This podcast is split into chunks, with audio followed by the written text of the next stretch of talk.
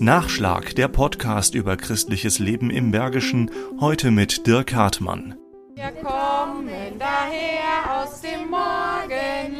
Hochmotiviert, die Kronen poliert und desinfiziert. Damit nichts passiert, stehen wir hier vor eurer Tür und bringen den Segen. Paula ist eine der ganz erfahrenen Sternsinger in Rade vom Wald. Sie macht das nicht zum ersten Mal in diesem Jahr. Ja, seit ich in Mexikosi bin, also seit acht Jahren. Paula ist nicht die einzige, die schon als Baby im Kinderwagen in Rade mit den Sternsingern von Haus zu Haus gezogen ist und immer noch dabei ist.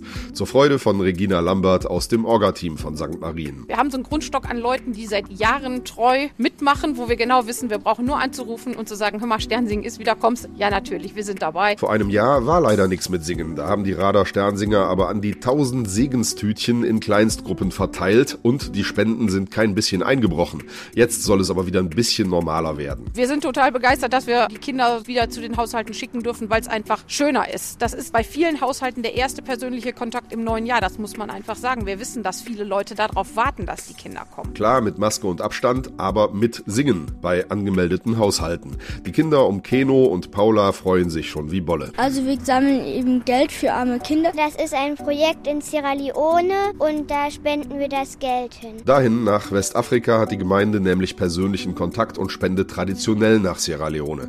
Die Kinder dort schicken jedes Jahr Fotos, wovon die Sternsinger den Leuten jetzt wieder erzählen. Maja. Also die freuen sich immer total, gerade auch die älteren Menschen, wenn wir denen dann was vorsingen oder einen Spruch sagen und sind da auch immer sehr großzügig mit den Spenden. Natürlich auch, weil die Kinder in Rade immer ganz wunderbar verkleidet sind, wie Maxi beschreibt. Wir machen dann immer eigentlich selber mit unserer Oma ähm, solche Mäntel, die ziehen wir uns dann an und Kronen setzen wir uns dann auch auf und wir freuen uns immer ziemlich. Ähm, mir macht das auch persönlich ziemlich viel Spaß. Also ich finde schon, das sieht gut aus. Kaspar, Melchior und Balthasar.